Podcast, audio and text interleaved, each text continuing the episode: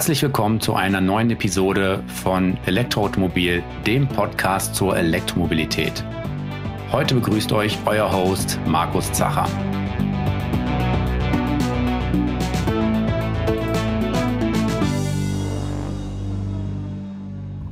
Ja, wie ihr dem Intro schon entnehmen konntet, bin ich heute mal ähm, ja ohne Valentin hier im Podcast unterwegs. Der ist heute leider verhindert. Aber trotzdem sitze ich nicht alleine hier vor dem Mikrofon, sondern wir haben uns wieder Gäste mit in die Podcast-Folge hier geholt. Und zwar werde ich mit denen heute über ein Thema sprechen, was ja viele wahrscheinlich noch gar nicht so auf dem Schirm haben, wenn es um Elektromobilität geht. Und zwar geht es darum, wie man einen elektrischen Krankentransporter äh, aufbauen kann. Das ist ja ein Segment, was so noch nicht allzu stark besetzt ist. Und dazu habe ich mir hier zwei Experten in die Sendung geholt. Einmal den Gunnar Gehring und den Christoph Stegemann von der Firma WAS. Und ja, die Firma WAS ist ein Unternehmen, das sich darauf spezialisiert hat, ähm, Krankenwagen und Krankentransporter ähm, aufzubauen. Aber was die Firma genau macht und ja, welche Erfahrungen meine Gäste in dem Bereich haben, das können sie am besten selber direkt erzählen. Von daher erstmal herzlich willkommen und hallo Gunnar, hallo Christoph. Hallo. Hallo. Also äh, vielleicht, äh, wie ich gerade gesagt habe, stellt ihr euch einfach kurz selber vor. Ihr wisst am besten, was ihr gemacht habt und äh, was das Unternehmen WAS äh, ausmacht oder was, was der Fokus des Unternehmens eigentlich ist. Ja, ich bin Gunnar Gehring, äh, Key Account Director bei der WAS, seit 13 Jahren im Unternehmen. Und links neben mir sitzt äh, Christoph. Genau, ich bin jetzt seit äh, guten Dreivierteljahr im Unternehmen betreue vertriebsseitig das ähm, Projekt der E-Mobilität ganz intensiv, offiziell unter dem Dachbereich äh, Marktentwicklung und äh, betreue da auch die Feldtests bei den Kunden, bin sehr nah mit den Kunden zusammen und ähm, habe da ja ein sehr großes Ohr in Richtung Markt, Kundenbedürfnisse, um somit auch die Bedürfnisse in unser Produktportfolio einfließen zu lassen. Mhm. Okay. Ja. Vielleicht können wir ähm. genau ein paar Worte noch zu WAS an sich äh, verlieren, weil ich vermute, die meisten äh, der Zuhörerinnen und Zuhörer haben wahrscheinlich von dem Unternehmen noch nichts gehört, obwohl sie vielleicht schon damit mehr oder weniger äh, direkt konfrontiert waren, zumindest mit euren Produkten. Ja, äh, die WAS, das ist die Wiedmarscher Ambulanz- und Sonderfahrzeug GmbH, seit 30 Jahren im Bereich Fertigung von Rettungswagen und Sonderfahrzeugen, vornehmlich aus dem medizinischen Bereich tätig. Das heißt, wir bauen eben nicht nur Rettungswagen, sondern auch mobile Kliniken für Entwicklungsländer, wo medizinische Infrastruktur nicht ganz so vorhanden ist. Mhm. Äh, wir bauen im Jahr ungefähr 1500 Fahrzeuge und haben in den letzten 30 Jahren mittlerweile 30.000 Rettungsfahrzeuge gebaut. Äh, wir vertreiben diese Fahrzeuge mittlerweile fast weltweit, sind äh, stark in Deutschland natürlich unterwegs, haben aber auch eine Vertriebsniederlassung und eine Serviceniederlassung in äh, UK, wo wir im Bereich Rettungswagen Marktanteil von 65 Prozent haben, sind stark in Frankreich, in den Niederlanden unterwegs und haben in den letzten 15 Jahren unsere Aktivitäten aber auch außerhalb Europas weiter ausgedehnt, äh, haben ein sehr großes Projekt äh, in Ägypten laufen, wo wir die medizinische Rettungsinfrastruktur zusammen mit dem ägyptischen Gesundheitsministerium in den letzten 15 Jahren komplett ausgebaut haben. Mhm. Dort fahren mittlerweile 4000 unserer Rettungsfahrzeuge sind über das ganze Land verteilt. Wir sind äh, in den Vereinigten Arabischen Emiraten aktiv, in Katar, mhm. in Singapur, in Vietnam und so weiter und so weiter. Also wirklich auf der ganzen Welt ähm, werden die Fahrzeuge exportiert. Ja, genau. Es wird immer mehr und immer mehr. Mhm. Und äh, ja, in den letzten Jahren kam immer mehr das Thema Elektromobilität auch für uns äh, in den Fokus. Und äh, ich bin eigentlich immer im Bereich Export unterwegs gewesen, aber Elektromobilität fiel bei uns zeitlich genau in den Beginn von Corona. Mhm. Und ich konnte plötzlich nicht mehr reisen und äh, meine eigentlichen Tätigkeiten erstmal nicht mehr so ausführen wie bislang. Und wir suchten zeitgleich jemanden, der sich um das Thema Elektromobilität kümmert. Und so bin ich dann da reingerutscht und habe im Grunde die erste Markteinführung begleitet.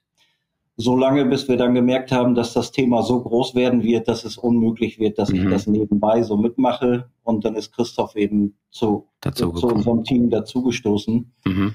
Und äh, ja, mittlerweile kann ich wieder viel reisen und ich habe mich so ein Stück weiter wieder rausgenommen und Christoph äh, macht das jetzt hauptverantwortlich.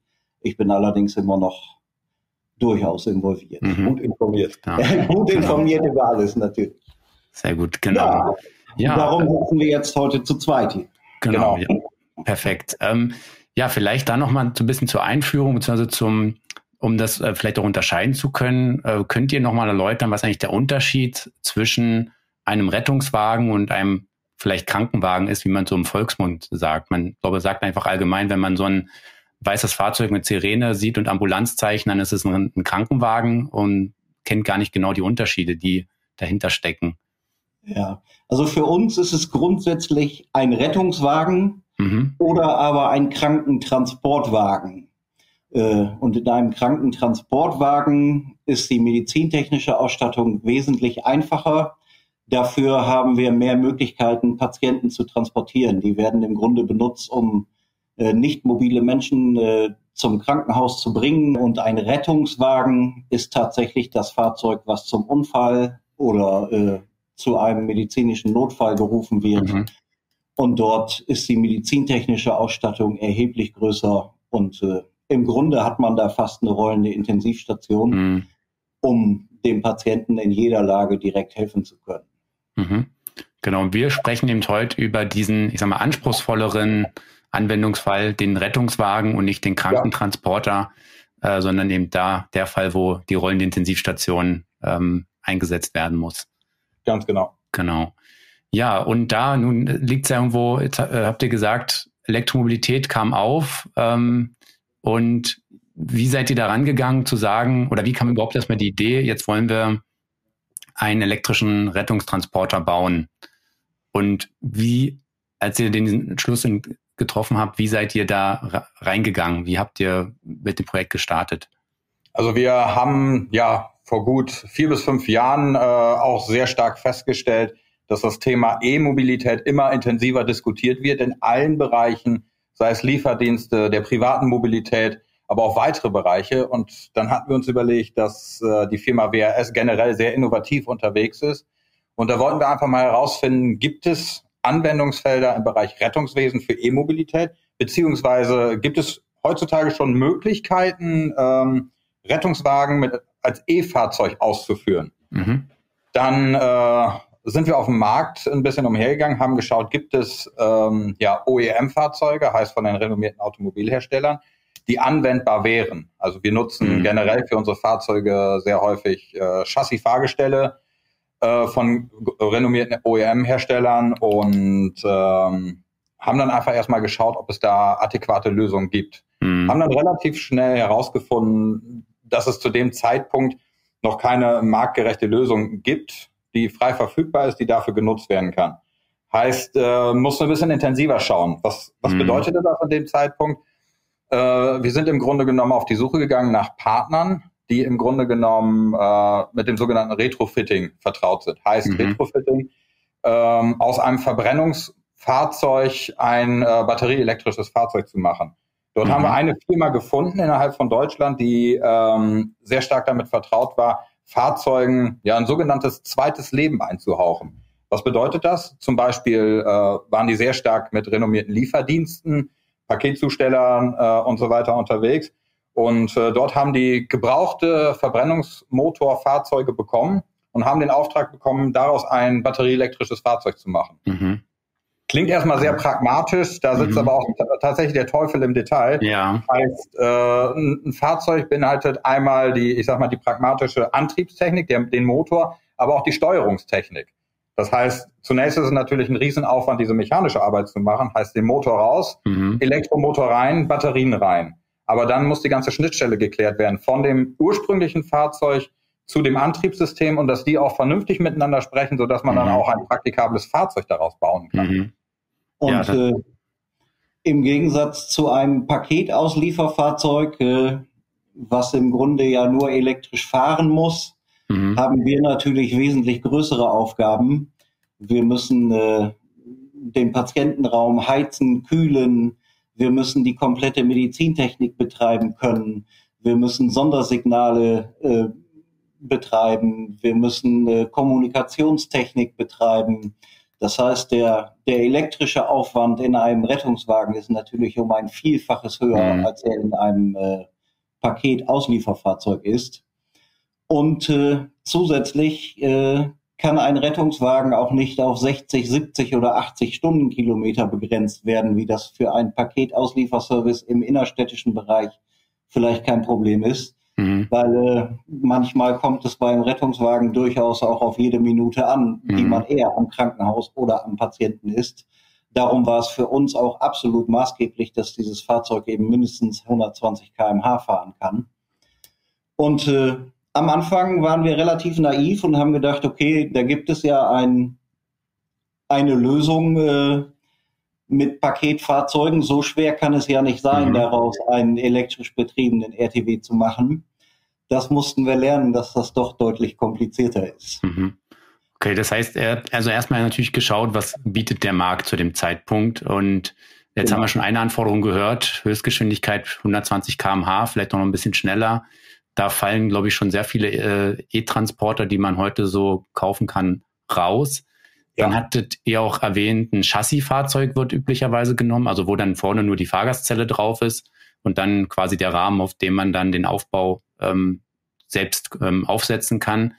Ähm, da sind die meisten E-Transporter auch noch nicht in der Lage zu. Ähm, soweit ich weiß, sind es fast immer fertige Kastenwagen. Ähm, jetzt kommen, glaube ich, die ersten Ausnahmen, wo es dann auch Fahrgestelle gibt. Der E-Transit soll das, glaube ich, können und eventuell auch der Ducato, der E-Ducato, ähm, die jetzt so langsam starten. Aber da hat man, glaube glaub ich, dann auch wieder das Limit mit den 120 kmh.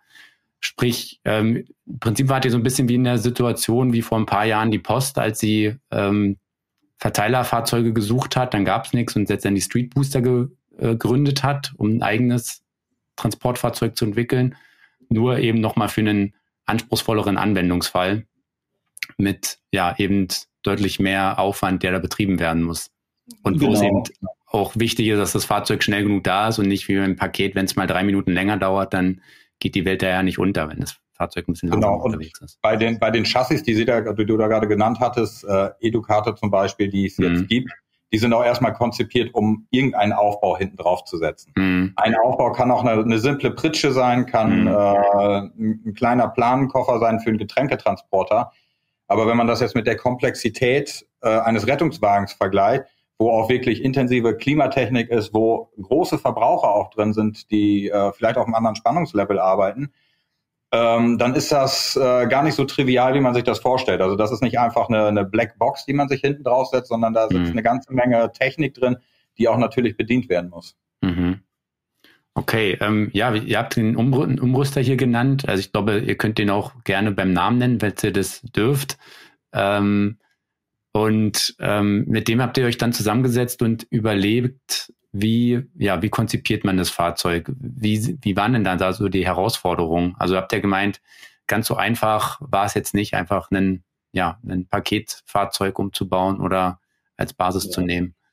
Ja, also wir können den äh, Partner tatsächlich nennen. Das ist die Firma Orton Electric Trucks. Mhm. Äh, sitzen an der Mosel in Wittlich. Und äh, wir sind mit denen damals dann ins Gespräch gegangen, haben unsere Anforderungen benannt äh, so zum Beispiel das Thema 120 kmh und mhm. trotzdem noch eine stabile Reichweite war die erste Hürde. Das haben wir über ein etwas größeres Batteriepaket äh, und eine massi einen massiven Umbau und Weiterentwicklung der Kühlung des Elektromotors tatsächlich auch relativ schnell hinbekommen. Mhm. Ähm, wesentlich größere Probleme hatten wir eigentlich mit der Energieversorgung äh, des Patientenraums, weil wir tatsächlich äh, auch da einen relativ hohen Energiebedarf haben zum, zum Klimatisieren und äh, auch zum Heizen des Fahrzeugs. Und wir wollten es unter allen Umständen vermeiden, eigene zusätzliche Batteriepakete auch noch einzubringen. Das heißt, äh, wir brauchten Schnittstellen äh, in die Antriebsbatterie, um unsere ganze Versorgung sicherzustellen. Mhm. Äh, wir mussten Kommunikation über die CAN-Bus-Technik mit dem Fahrzeug realisieren, weil wir auch sämtliche Bedieneinheiten des Basisfahrzeugs erhalten wollten und keine zusätzlichen Bedienelemente für unsere Funktionen vorne für das Basisfahrzeug einbringen wollten.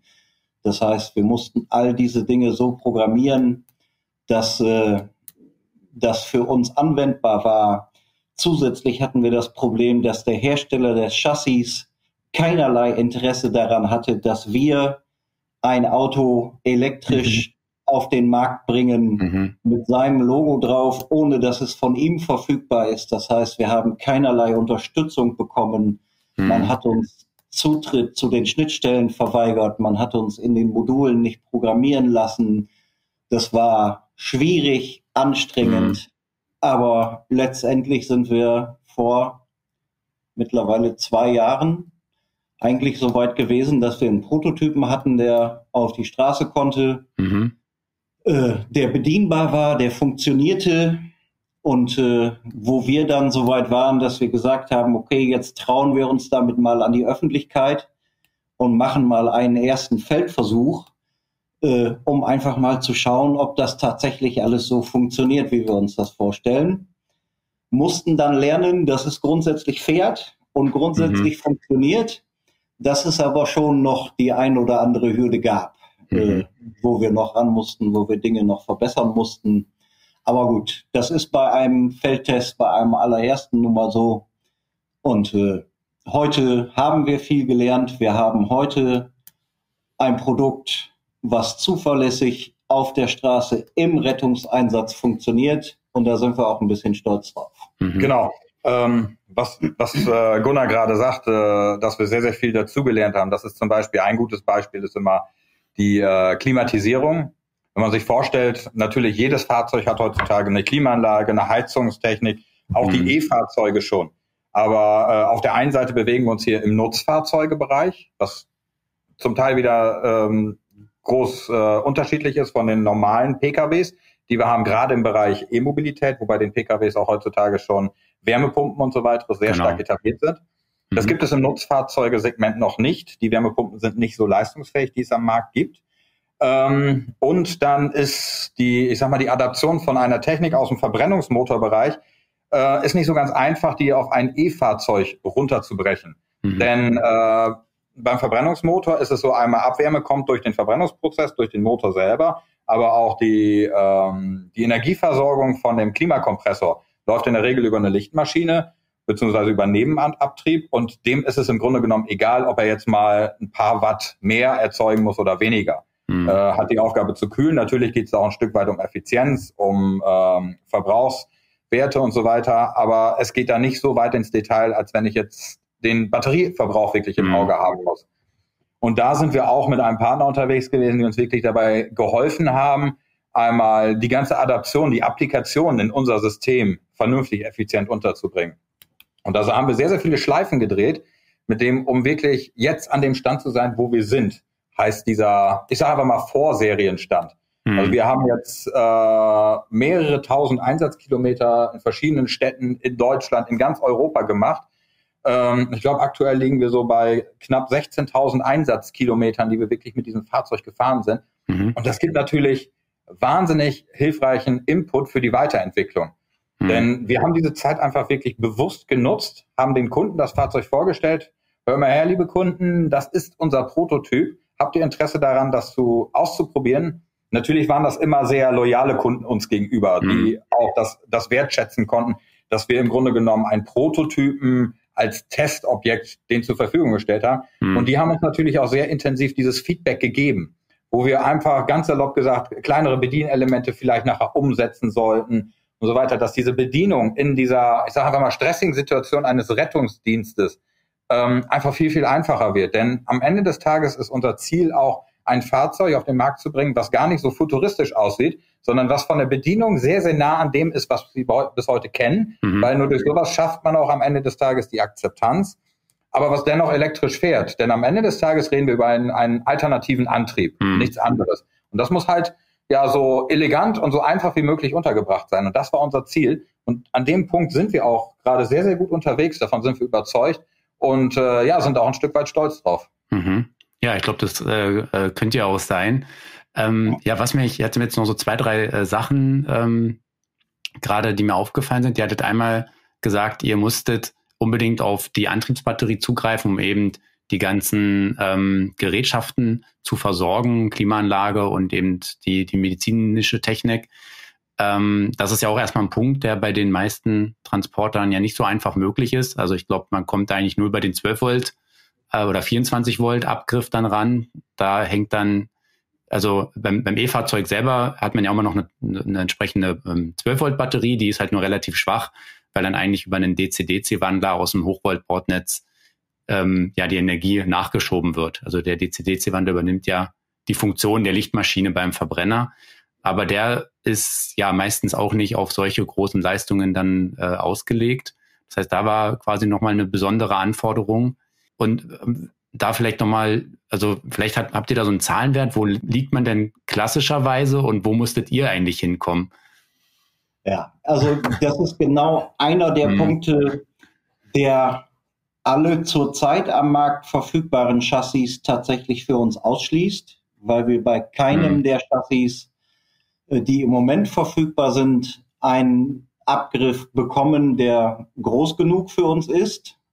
Und ich weiß die Zahl, die wir brauchen mhm. als Abgriff, die würde mhm. ich aber ungern öffentlich okay. ausgeben wollen. Okay, also es ist auf jeden man kann wahrscheinlich vermuten, es ist eine etwas größere Zahl als das, was man eben ja. üblicherweise denken würde. Deutlich, genau. ja, also, okay. Wenn man sich ja. da mal so die, die, den Aufbau eines klassischen mhm. Rettungsfahrzeugs, eines äh, Rettungswagens in diesem Fall anschaut, dann ist es so, äh, die medizinischen Geräte sind einfach klassischerweise von den Herstellern laufen die auf 12 Volt. Mhm. Heißt, äh, wir müssen natürlich auch als Fahrzeughersteller sicherstellen, dass wir eine gewisse Energiereserve haben, um auch an einer Unfallstelle da, einfach diese, diese, ähm, diese Ausstattung zu versorgen. Mhm. Das heißt, äh, da ist ein Beatmungsgerät drin, da ist ein EKG-Gerät drin, ein Blaulicht haben wir da, da drin, die Signaltechnik und so weiter. Das muss alles am Leben gehalten werden.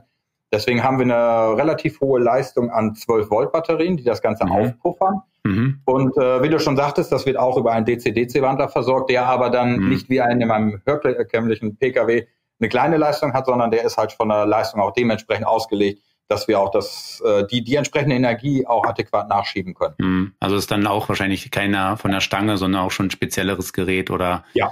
ähm, dementsprechend wahrscheinlich auch eher etwas teurer. Äh, beim, wie ist das sonst beim Verbrennungsmotor gelöst? Weil der, der, da brauche ich, da läuft es dann komplett über die Lichtmaschine, die Versorgung, dass es sichergestellt ist und dann entsprechende Pufferbatterien 12 Voltseitig, die dann dazukommen. Genau. Und äh, wenn so ein, ein herkömmlicher RTW bei einem beispielsweise Autobahnunfall über mehrere Stunden an der Einsatzstelle verweilen muss äh, und die Batterie irgendwann mal kritisch unter einem bestimmten Wert fällt, kann man jederzeit den Verbrennungsmotor mhm. starten. Den als Generator kann dann, nutzen. Mhm. Kann den als Generator nutzen und die Batterie einfach wieder nachladen. Das mhm. können wir bei dem Elektrofahrzeug eben nicht. Und äh, darum müssen wir natürlich sicherstellen, dass wir über mehrere Stunden trotzdem alle Funktionen im Patientenraum erhalten und die Medizintechnik funktioniert meine, was nützt uns die medizintechnische Ausstattung, wenn sie im Notfall nicht verfügbar ist? Das, ja, ja. das, geht einfach nicht. No go, ja. Ja, und da haben wir dann auch äh, gewisse Priorisierungen eingebaut. Das heißt, ab einem gewissen Batteriestand werden dann Dinge, die wir nicht unbedingt benötigen, um den Patienten zu versorgen, auch äh, weggeschaltet. Das heißt, äh, letztendlich geht es irgendwann dann nur noch darum, zum Krankenhaus zu kommen mhm. und äh, lebenserhaltende Maschinen weiterhin benutzen zu können. Dann kann es tatsächlich irgendwann sein, bei, ich glaube, 20 Prozent Batterielevel, dass die Heizung nur noch mit 10 Prozent heizen kann mhm. und auch die Klimaanlage nur noch mit 10 Prozent äh, kühlen kann und der Rest äh, dann eben Stück für Stück weggeschaltet wird, damit wir sicherstellen können, dass wir das nächste Krankenhaus erreichen. Mhm und aber, dass der Patient weiterhin versorgt wird, weil das nun mal die oberste Priorität in unseren Fahrzeugen ist. Mhm. Okay, das heißt, ähm, ihr hattet ja auch gesagt, ihr habt jetzt einen Prototypen aufgebaut, mit dem ihr dann, also habt ihr bisher einen aufgebaut, mit dem ihr diese 16.000 Einsatzkilometer gefahren seid? Okay, das ist also ja. immer dasselbe Fahrzeug gewesen und wurde wahrscheinlich dann auch mal Stück für Stück weiterentwickelt. Ähm, gab es da mal diesen Fall, dass in der Praxis bei einem Einsatz unter 20 Prozent das Level erreicht wurde, also das sozusagen schon angefangen wurde, ein bisschen zu drosseln? Oder wie waren so insgesamt die, ähm, die Resultate auch aus den Tests und wurden da auch schon echte Rettungseinsätze gefahren oder waren das ja. dann nur so Testeinsätze? Also diese, diese 16.000 Kilometer ja. sind tatsächlich gefahrene Einsatzkilometer, mhm. heißt unter reellen Rettungsdienstbedingungen haben mhm. wir diese, diesen Test durchgeführt. Das ist auch bewusst von uns so gewählt. Denn man kann doch nur eine Marktakzeptanz schaffen, wenn man auch das unter realen Bedingungen testet. Mhm. Natürlich ist so, ja, da beschreibe ich jetzt mal ein bisschen so einen, so einen Test, wie der so abläuft. Mhm. Natürlich ist da jeder erstmal so skeptisch, so denkt sich E-Mobilität, weil da schwingen immer so diese Negativvorurteile mit mhm. bei dieser Technologie, die, die, die es halt so gibt. Und äh, da hat jeder so, ich benenne es mal, eine gesunde Skepsis der ganzen Technologie gegenüber, ist aber erstmal grundsätzlich neugierig. Mhm. Funktioniert das Ganze? Ist das zuverlässig? Jetzt sagen wir bei unserem Fahrzeug 100, 150 bis 200 Kilometer können wir erreichen. Reicht mir das im Einsatzfall? Und da muss man ganz klar unterscheiden, dass wir ähm, das primär auf den städtischen und den stadtnahen Bereich beziehen. Mhm. Und da ist unsere Erfahrung wirklich, auch wenn man selbst 24 Stunden am Tag so ein Fahrzeug fährt, dass man mit dieser Batteriekapazität gut und gerne auskommt, unter den Normalbedingungen auch nie ein Batterielevel unter ja, 50, 60 Prozent erreicht. Mhm. Wir haben jetzt gerade noch einen, äh, einen Test gefahren in einer Kleinstadt, die auch gerne mal ein paar Kilometer weiterfahren, mhm. äh, wo auch an dem Krankenhaus eine, eine Lademöglichkeit war, die konsequent wirklich äh, super konsequent in diesem Fall genutzt worden ist. Und da hat man herausgefunden, dass man sich eigentlich immer im oberen Drittel des Ladezustandes äh, befindet.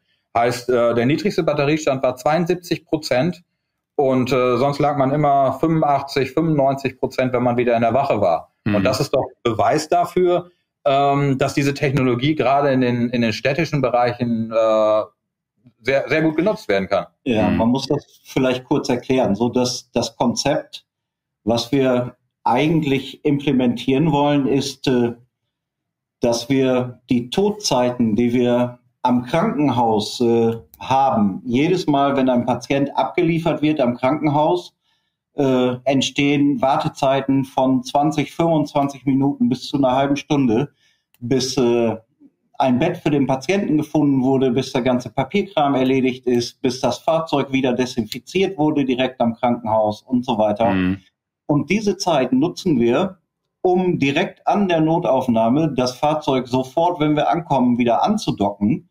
Und in der Regel, gerade so in den, in den Großstadteinsätzen, die wir gemacht haben, da fahren die Fahrzeuge in der Regel zehn Kilometer maximal zum Einsatz, dann nochmal fünf oder zehn bis zum Krankenhaus, sind also nicht mehr als 20 mhm. Kilometer gefahren, werden dann für eine halbe Stunde angedockt und in, ich würde sagen, über 80 Prozent der Fälle fahren wir mit, wieder mit einer komplett vollen Batterie vom Krankenhaus weg.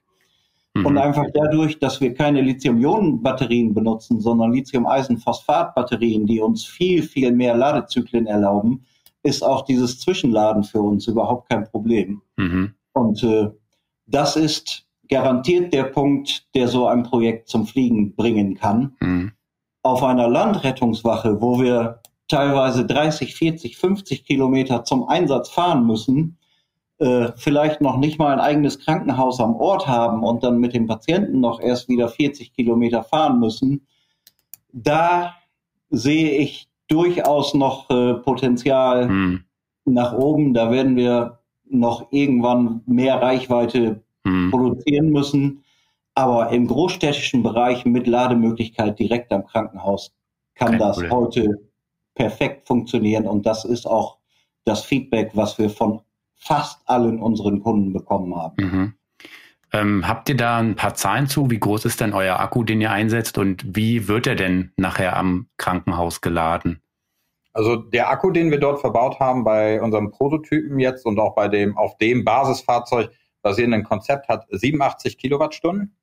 Mhm. Ähm, wie mein Kollege gerade schon sagte, sind das Lithium-Eisen-Phosphat-Batterien. Und äh, an den Rettungswachen arbeiten wir mit ja, standard herkömmlichen ähm, Wallboxen mhm. bis zu 22 kW im AC-Bereich, äh, die dann natürlich auch in der Notaufnahme installiert werden können. Ähm, aber nichtsdestotrotz können wir auch an den Serienfahrzeugen äh, im DC-Bereich laden, was natürlich dann zum Tragen kommt, wenn ich wirklich mal durch irgendeine Einsatzbedingung das Fahrzeug wirklich mal komplett leer gefahren habe und das schnellstmöglich wieder in Dienst stellen möchte. Mhm. Dann kann ich das an einer äh, 50 kW Ladesäule oder aber auch optional an einer 100 kW Ladesäule mhm. äh, nachladen und bin eigentlich wieder sehr, sehr schnell einsatzbereit. Okay. Das heißt also eigentlich für den, an den Krankenhäusern selber, das ist ja auch, sind ja wahrscheinlich auch gar nicht so viele in einer Stadt, wenn ich jetzt irgendwie, ja, jetzt sind wir in der Stuttgart in der Nähe, gibt es eine Handvoll Krankenhäuser, die vielleicht angefahren werden. Ich weiß es nicht genau. Aber da würde es eigentlich reichen, man rüstet eine Wallbox nach an den entsprechenden Punkten, wo ihm der Rettungswagen dann ähm, ja andockt ans Krankenhaus. Und äh, dann wäre zum Beispiel denkbar, dass man in der Rettungswache, wo das, äh, wo der Krankenwagen stationiert ist, vielleicht sogar eine DC-Ladestation installiert, ähm, um da einfach noch mehr eine höhere Verfügbarkeit zu haben. Gerade wenn man vielleicht auch nicht nur ein Fahrzeug im Einsatz hat, sondern vielleicht irgendwann auch mal eine kleine Flotte davon. Genau. Hm. Und ich hatte ja vorhin gesagt, wir bewegen uns immer im oberen Drittel, wenn wirklich konsequent hm. geladen werden kann. Wir müssen aber dennoch die Reserve auch mal vorhalten, dass mal mehrere Einsätze an einem Stück hm. äh, abgehalten werden oder auch mal hier und da eine längere Distanz einfach da ist. Denn äh, der Rettungsdienst ist einfach da dahingehend nicht vorhersehbar. Hm. Deswegen sind wir eigentlich froh, dass wir uns im oberen Drittel befinden, weil das zeigt für uns, dass wir immer noch genügend Reserve haben, um auch mal äh, weitere Strecken zurückzulegen. Mhm. Und äh, Stuttgart war ein gutes Beispiel. Dort durften wir auch testen, waren dort in einer Linkanfahrt in einem Krankenhaus stationiert und dort hatten wir auch eine Lademöglichkeit. Mhm. Ähm, und das war eigentlich auch sehr, sehr positiv. Auch gerade das Terrain, die Geografie von Stuttgart ist sehr interessant ja. für so einen Test gewesen, weil wir bewegen uns da nicht nur im, im Flachland wie bei uns hier im hohen Norden, sondern wir, es geht auch mal ordentlich hoch und runter. Und das war auch eine super Erkenntnis daraus. Einmal, ich, natürlich brauche ich mehr Energie, wenn ich so ein 5-Tonnen-Fahrzeug einen Berg hochfahren muss. Aber durch die äh, Rekupation in dem Fahrzeug mhm. Haben wir eigentlich auch sehr, sehr schnell gemerkt, dass die Energie eigentlich beim Bergabfahren genauso wieder zurückfließt, wie sie vorher aus dem Akku abgeflossen ist. Und mhm. das war eigentlich auch eine super Erkenntnis. Und auch für uns die Bestätigung, dass das auch in solchen Gegenden äh, tadellos funktioniert. Mhm. Okay, ähm, jetzt wie, wie viele äh, verschiedene ähm, ja, Krankenhäuser oder wer, wer genau ist denn eigentlich nachher der Kunde, wer so einen Rettungswagen bestellt? Das sind ja vielleicht dann nicht die Krankenhäuser und das Feuerwachen oder wer, wer kauft denn eigentlich einen Rettungswagen grundsätzlich? Ist in Deutschland tatsächlich sehr zerklüftet und unterschiedlich. Mhm. Ist äh, also okay. einmal vom Bundesland zu Bundesland komplett unterschiedlich. Äh, in Bayern sind es die Hilfsorganisationen, das Bayerische Rote Kreuz, äh, ASB, Malteser und so weiter. Mhm. In Nordrhein-Westfalen sind es vorwiegend die Feuerwehren, die den Rettungsdienst fahren, äh, oder die Kommunen, der Kreis, mhm. der diese Dinge dann betreibt, äh, der es dann unter den Organisationen wieder ausschreibt, dann betreibt eine Rettungswache das DRK, das, die nächste Rettungswache die Malteser, im Nachbarort fährt es dann wieder die Feuerwehr. Das ist in Deutschland tatsächlich bunt gemischt. Mhm.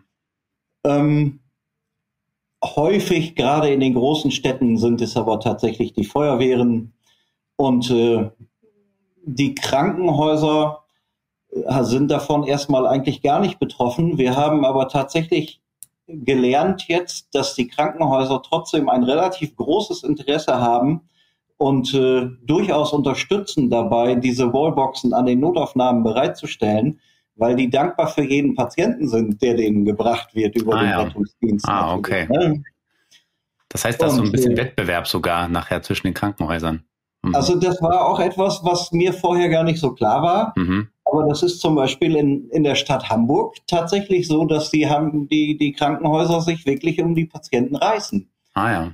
Okay. Äh, also ein gewisses betriebswirtschaftliches äh, Interesse besteht dann da tatsächlich auch noch dahinter. Auf jeden Fall. Das ja. ist so. Mhm. Und ich sag mal, so in Hamburg haben wir auch einen sehr ausführlichen Test gemacht über vier Wochen äh, an einer unmittelbaren in Innenstadtwache in Hamburg-St. Georg am Berliner Tor mit einer unheimlich hohen Einsatzfrequenz. Äh, mhm. Da sind im, im 24-Stunden-Dienst 20, 22 Einsätze am Tag gewesen. Das heißt, das Auto steht kaum in der Wache. Meistens, äh, wenn man am Krankenhaus wieder Einsatzbereitschaft meldet, schafft man es nicht bis zurück zur Wache, bevor der nächste mhm. Einsatz kommt. Äh, allerdings sind es wirklich kurze Wege, weil die einen sehr kleinen Einsatzradius rund um die Wache haben, mehrere Krankenhäuser im Einsatzgebiet haben, aber dafür halt fast rund um die Uhr fahren. Und wir sind, mhm. glaube ich, nur einmal überhaupt unter 50 Prozent Akkuladung ah, gefallen während mhm. der ganzen vier Wochen. Mhm. Äh, das zeigt wirklich eindeutig, dass es überhaupt mhm. kein Problem ist. Und also, gerade bei solchen äh, Einsätzen oder bei solchen Kunden äh, wird auch relativ schnell festgestellt, was noch ein weiterer Vorteil ist der E-Mobilität im Einsatzfall. Denn äh, wenn man das so sieht, ein Rettungsfahrzeug, der, der Fahrer geht nicht gerade zimperlich mit dem Fahrzeug um. Das heißt, mhm. er macht das Tor auf und gibt sofort Vollgas. So über die Jahre ein Turbolader, ein Getriebe, ein Verbrennungsmotor mag das nicht unbedingt. Das mhm. ist der. E-Mobilität erstmal egal. Das heißt, dieser ganze Verschleiß, der mittelfristig beim Verbrennungsmotor stattfindet, das ist eigentlich gang und gäbe, dass sie mehrere Male den Turbolader tauschen, Getriebe tauschen, weil die einfach durch sind. Mhm. Das, das tritt da einfach nicht auf, beziehungsweise ist nicht in dem, dem Maße zu erwarten, weil mhm. wir einfach viel verschleißärmer unterwegs sind. Mhm. Und äh, das wird auch jetzt schon festgestellt von den Kunden, dass das ein eklatanter Vorteil ist von der mhm. Technologie. Genau, jetzt hast du schon einen großen Vorteil genannt, warum man sich überhaupt für einen Elektrokrankenwagen ähm, interessieren sollte. Weil ich, man kann ja sagen, gut, das ist jetzt ein Anwendungsfall, der ist jetzt nicht so häufig. Also er macht jetzt nicht den Hauptverkehr aus in der Stadt, ja, äh, wo man ja sicherlich auch gut noch damit leben könnte, mit dem Diesel rumzufahren. Ähm, auch wenn es sicherlich wichtig ist, überall die Emissionen zu reduzieren. Ähm, aber genau, was ist dann eigentlich die Motivation der Kunden zu sagen, ich will einen Elektrotransporter fahren? Jetzt war ja ein Punkt, hast du ja genannt, den geringeren Verschleiß, damit geringere Unterhaltskosten. Ähm, ja. ja. vielleicht auch Kraftstoffverbrauch, spielt das auch schon ja. eine große Rolle? Na, sicher hm. äh, spielt das auch eine Rolle. Die Betriebskosten sind sicherlich deutlich geringer, weil Wartungsintervalle wegfallen. Hm. Äh, ich muss nicht alle paar Wochen zum Ölwechsel und so weiter und so weiter. Und dazu kommt natürlich politischer Druck. Das muss mhm. man schon ganz klar sagen. Auch die Kommunen sind angehalten, ihre Fuhrparks auf äh, emissionsfreie Fahrzeuge umzustellen. Und man wundert sich tatsächlich auch, äh, wie viel Kilometer so ein RTW bekommt. Äh, mhm. Die haben in Deutschland in der Regel einen äh, Lebenszyklus von sechs bis sieben Jahren. Und äh, kaum ein RTW in Deutschland hat in dieser Zeit unter 250.000, 300.000 Kilometer mhm. hinter sich. Das heißt, äh, das spielt schon auch eine Rolle. Mhm. Also läppert sich dann wirklich zusammen. Ja, ja, ja. Mhm. Die Fahrzeuge sind eben 24 Stunden im Dauereinsatz. Mhm. Ne? Okay, und ähm, ja, was da natürlich auch eine Rolle spielt, wenn man jetzt äh, sagt als ähm, ja, Rettungswachenbetreiber, jetzt will ich mir so ein Fahrzeug anschaffen, ähm, jetzt kann ich mir vorstellen, man, man sieht es ja schon bei den ähm, normalen Transportern, die man heute kaufen kann, in E-Sprinter oder ähnlichen. Ähm, man sieht es ein bisschen bei den ersten E-LKWs, die jetzt kommen. Die liegen ja teilweise Faktor 2 über einem Diesel. Jetzt habe ich klar geringere Unterhaltskosten, aber kann sich das lohnen? Und falls nicht, das ist wahrscheinlich fast zu erwarten, dass eben ja die Preise jetzt erstmal relativ hoch sein werden. Gibt es da entsprechende Förderung dann auch vom, vom Bund? Ja. Also es gibt ein aktuelles Förderprogramm vom Bund, äh, was auch sehr, sehr groß ist, was genau auf Nutzfahrzeuge äh, anspielt. Mhm. Äh, dort gab es jetzt den ersten Förderaufruf. Ähm, das wird weiterhin verfolgt. Aktuell ähm, ja, ist das ein bisschen hakelig, das verzögert sich gerade ein Stück weit. Äh, aber generell ist das ein sehr, sehr gutes äh, Förderprogramm, was bis zu 80 Prozent der Investitionsmehrkosten tatsächlich fördert. Mhm. Deswegen ist es ja gerade so hochinteressant und natürlich auch für unsere Kunden, weil wie mein Kollege gerade sagte, so ein, so ein Rettungsfahrzeug, das kann auch mal gut und gerne 50, 60.000 Kilometer im Jahr fahren. Mhm. Und das ist, für, aus unserer Sicht ist das ein hoher Verbrauch. Wenn man da einen, äh, ja, ein dieselbetriebenes Fahrzeug gegenüber eines elektrisch betriebenes Fahrzeuges austauschen kann, ist das schon ein Zugewinn. Und darauf zielt natürlich dieses Förderprogramm ab. Das wird jetzt immer sukzessive abgerufen, gibt verschiedene Förderaufrufe, wo auch wirklich danach geschaut wird, wie viel CO2 spare ich ein je eingesetzten Fördereuro. Mhm. Und wenn das vernünftig ablaufen kann, wenn dieses Förderprogramm auch die Zusagen an unsere Kunden gibt, dann äh, kann das auf jeden Fall funktionieren. Denn dann habe ich die restlichen 20 Prozent an Investitionsmehrkosten, die sich durch die ähm, verbesserte Performance, durch äh, weniger Verschleiß, geringere Betriebskosten einfach kompensieren werden. Mhm. Deswegen daher ist es auf jeden Fall ein Zugewinn. Mhm. Und ich habe dann eben den Vorteil, ja, von dem E-Motor nehme ich dann eben noch mit, nicht nur, dass er emissionsfrei ist, sondern dass er eben gleich von Null auf die volle Leistung geben kann, ohne dass ich da irgendwo auf die Technik äh, Rücksicht nehmen muss. Ja. Genau. Ja, und also. ich sag mal, es ist für den Patienten angenehmer, mhm. weil wir viel weniger Fahrgeräusche haben. Die Heizung ist viel schneller verfügbar, dadurch, mhm. dass wir nicht erst warten müssen, bis Kühlwasser warm ist. Äh, das dauert keine Minute, bis der Patientenraum mhm. hinten warm ist, wenn wir losfahren. Also es gibt schon noch eine ganze Reihe mhm. Vorteile. Auch die Fahrdynamik. Jetzt äh, kannst ja. du dir vorstellen, so ein Standard-Rettungswagen, den wir haben, der, der hat ja hinten so einen Kofferaufbau. Mhm. Das heißt, der ist eigentlich sehr, sehr instabil, ist ein großer Klotz, den ich durch die Gegend fahre. Mhm. Also wenn ich durch die, durch die Kurven fahre, schaukelt das auch ganz gut. Mhm. Jetzt haben wir die Batterien, äh, bauen wir logischerweise in das Fahrgestell unten ein mhm. äh, und bringen damit den ganzen Schwerpunkt weiter nach unten. Und das fällt auch sehr, sehr positiv auf, äh, dass diese ganzen Wankneigungen vom Fahrzeug einfach gar nicht mehr so signifikant zu spüren ist. Mhm. Und dass die Fahrer einfach sagen, Mensch, nochmal, das fährt sich ja viel, viel angenehmer, viel, viel ruhiger. Und die Leistung ist enorm. Also unser mhm. Fahrzeug hat äh, 1150 Newtonmeter als Losbrechmoment, wenn wir mit dem Fahrzeug losstiefeln. Und das ist echt schon richtig gut. Also gerade im städtischen Verkehr, mhm. wo ich häufig abbremsen muss, beschleunigen muss, da ist das richtig dynamisch, das Fahrzeug. Mhm. Also man kann nicht fast zusammenfassen, die Vorteile, die man so aus dem E-Pkw kennt, warum man sich dafür entscheidet, die sind nachher eigentlich beim E-Rettungswagen, äh, gelten die genauso, haben genauso die Vorteile, vielleicht hier und da mit einem anderen Schwerpunkt. Aber ähm, ja, der Elektroantrieb hat da nachher dieselben Hauptvorteile, die man dann gerne da mitnimmt. Genau. Wenn wir jetzt mal so ein bisschen Richtung ja, Serie gucken, wie ist denn da aktuell der Plan? Wird man da auch weiterhin auf, ich sag mal, ausgemusterte Verbrennerchassis rückgreifen? Werden das, werden die komplett neu aufgebaut? Wie ist da insgesamt so die, die Perspektive, nachdem ja jetzt der Prototyp fleißig eingesetzt wurde? Ja, also Serie 1 steht hier unten in der Halle. Mhm. Der wird in den nächsten Wochen äh, live in den deutschen Rettungsdienst gehen.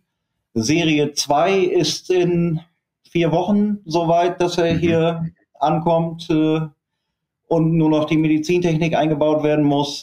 Der wird dann auch äh, auf deutschen Straßen zu finden sein. Also es sind grundsätzlich neue Fahr Basisfahrzeuge, die mhm. wir elektrifizieren. Wir kaufen tatsächlich im Moment neue Chassis, entfernen den kompletten mhm. Antriebsstrang und elektrifizieren Autos. Wir haben es versucht und haben mit den Fahrzeugherstellern gesprochen, ob wir denn nicht vielleicht Karossen ohne Antriebsstrang mhm. bekommen können, weil das natürlich alles Wahnsinn ist. Das funktioniert aber leider nicht. Man hat da keinerlei Interesse, uns mhm. da in irgendeiner Form zu unterstützen. Aber es sind natürlich neue Fahrzeuge, die wir mhm.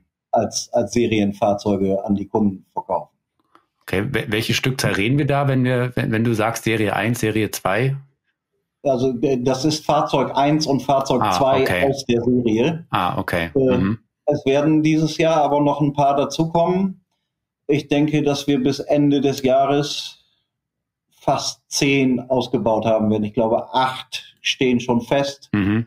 Vielleicht werden es noch zwei oder drei weitere werden.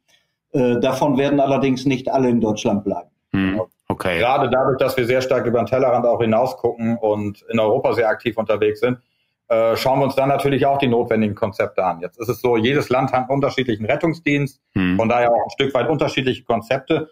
Und da gibt es schon hier und da noch das ein oder andere Land, die sich ähm, auch sehr, sehr ambitionierte Klimaziele gesetzt haben. Mitunter teilweise noch ein bisschen ambitionierter als die Deutschen. Und die setzen das auch wirklich sehr, äh, ja, sehr drastisch um.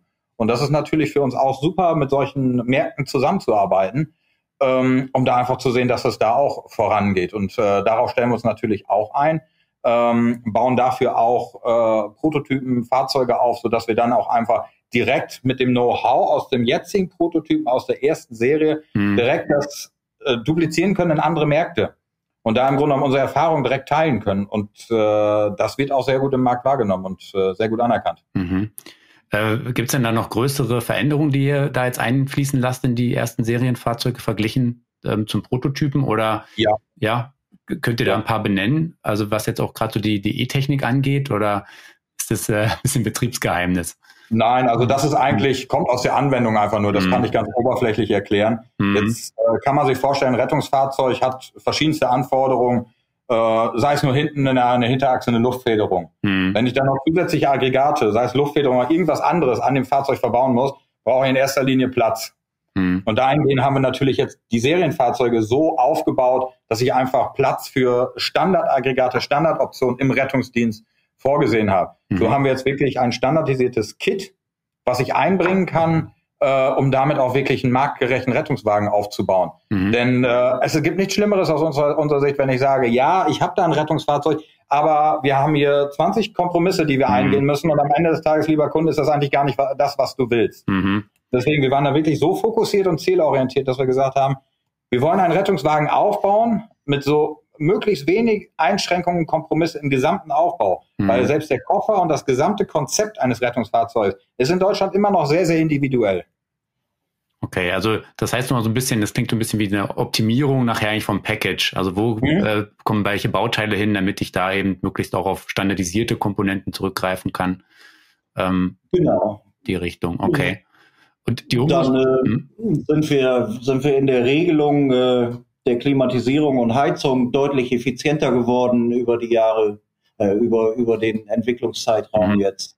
Haben immer wieder nochmal Softwareanpassungen vorgenommen äh, dann haben wir banale Dinge feststellen müssen. Wir haben verschiedene Systeme und äh, haben bislang immer gedacht, dass wir entweder heizen oder kühlen, mhm. haben dann festgestellt, dass wir an sehr regnerischen Tagen an denen es draußen kalt ist, natürlich heizen müssen, mhm. aber parallel die Klimaanlage auch noch brauchen, um die Luft zu entfeuchten, damit mhm. das Fahrzeug vorne nicht so äh, beschlägt. Das waren Dinge, die wir dann noch wieder umgestellt haben, dass, dass auch beide Systeme gleichzeitig funktionieren können. Das war schon, schon noch einiges, was aufgefallen mhm. ist in all der Zeit. Ja, aber dafür war es ja dann auch da, dass man eben diese vielen verschiedenen Rettungseinsätze dann fährt, um eben genau solche äh, Sachen zu finden. Ähm, wird ja. denn die Umrüstung dann auch weiterhin mit dem Partnerfirma, also mit Firma Orten dann durchgeführt werden? Okay, das heißt, ja.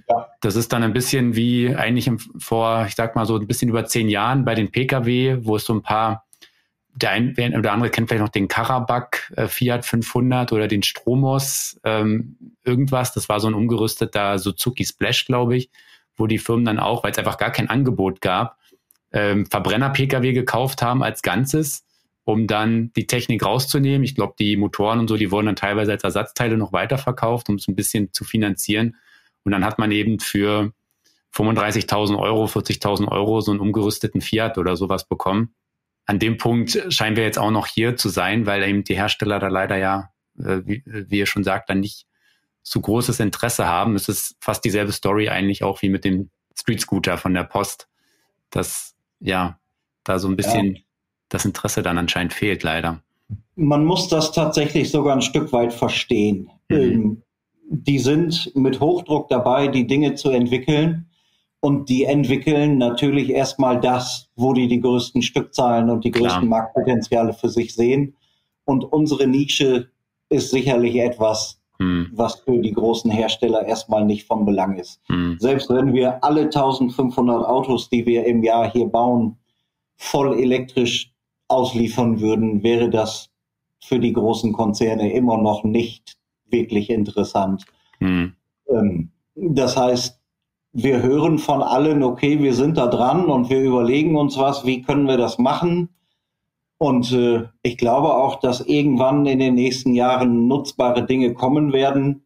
Aber im Moment ist es einfach noch nicht mhm. so weit. Und äh, wir haben nicht nur das Problem des, des äh, Energiebedarfs, den wir haben, wir haben Zuladungsthemen. Mhm. Ich sag mal, wenn man ein fertig elektrifiziertes Fahrzeug jetzt kauft, dann reicht das bestimmt noch, um ein paar Pakete zu transportieren aber wir müssen einige hundert Kilo an Zuladung benötigen wir, weil wir mhm. einen Ambulanztisch da hinten drin haben. Wir müssen vier, fünf Personen befördern. Wir müssen die ganze Medizintechnik unterbringen und so weiter. Das heißt, bei fast allen Fahrzeugen, die im Moment äh, verfügbar sind, haben wir auch Zuladungsthemen. Das, was da mhm. An, an Zuladungsgewicht vorhanden ist, reicht uns einfach auch nicht. Das heißt, äh, da müssen noch Dinge passieren, aber ich glaube, da werden auch Dinge passieren. Es mhm. wird aber noch einen Moment dauern. Mhm. Genau. Und gerade bei diesen Zuladungsthemen, das ist jetzt auch nicht so, dass man den Kunden sagen kann, okay, du kannst jetzt deswegen zwei Personen weniger mitnehmen. Mhm, oder muss jetzt im Equipment 50 Kilo ja. abspecken, denn das Ganze ist genormt. Also ja. da bewegen wir uns auch in einem äh, Rahmen, der genormt ist und deswegen haben wir da relativ wenig Flexibilität. Mhm. Ja. Klar, also es, man sieht, dass es schon noch ein paar ähm, Herausforderungen dann gibt, dass es vielleicht auch noch ein bisschen dauern wird, bis die Hersteller dann entsprechende Plattform anbieten. Ähm, er hat ja gemeint, so über fünf Tonnen wiegt das Fahrzeug nachher. Ähm, da sind wir noch weg. Wir sind bei den 87 Kilowattstunden. Naja, kommen wir, glaube ich, so langsam hin. Vielleicht wird man in ein paar Jahren dann auch Fahrgestelle haben, wo vielleicht dann auch 140, 150 Kilowattstunden drinne sind. Ich meine, im, im, Pkw sind wir nicht mehr so weit weg. Dann wird man es im Sprinter-Bereich auch irgendwann hinkriegen. Das heißt, das wäre dann vielleicht sogar für die Einsätze spannend, die dann noch ein bisschen weiter sind, wo ein bisschen längere Strecken zu fahren sind. Ja. Aber ja, es ist noch aktuell ähm, da nichts absehbar, aber die Hersteller, wie gesagt, äh, arbeiten ja daran. Also man kann davon ausgehen, dass noch eine Weile bei diesen Spezialumrüstungen bleiben wird. Und aber wenn natürlich mal dieser Serienprozess richtig gestartet ist und die großen Hersteller das anbieten können, wird es wahrscheinlich auch kostentechnisch dann ähm, deutlich attraktiver, dann eben auch irgendwann ja wahrscheinlich mit einer geringeren Förderung. Am Anfang muss man das natürlich anschieben. Genau so ist es. Hm. Okay. Ja, war sehr, sehr spannend, das mal zu hören, wie das eigentlich funktionieren kann, so ein Spezialgebiet, ähm, ja, wo Fahrzeuge eingesetzt werden, zu elektrifizieren, dass das eben gar nicht so einfach ist und das tatsächlich eben auch noch ein, ein Feld ist, was man wirklich nicht auf dem Schirm hat und mit einigen Herausforderungen verbunden sind. Umso schöner jetzt zu hören, dass es da langsam losgeht und dieses Jahr dann die ersten Kundenfahrzeuge oder jetzt relativ zeitnah ja dann schon ausgeliefert werden. Also von daher vielen Dank für die sehr ausführlichen Informationen. Und ja, an der Stelle können wir den Podcast dann auch beenden. Und ja, nochmal vielen Dank und bis bald mal wieder. Ja, vielen Dank und Dankeschön für die Möglichkeit. Markus, vielen Dank. Äh, hat Spaß gemacht. Genau. Danke auch. Hat mir auch sehr viel Spaß gemacht. Also, bis dann. Tschüss. Ciao.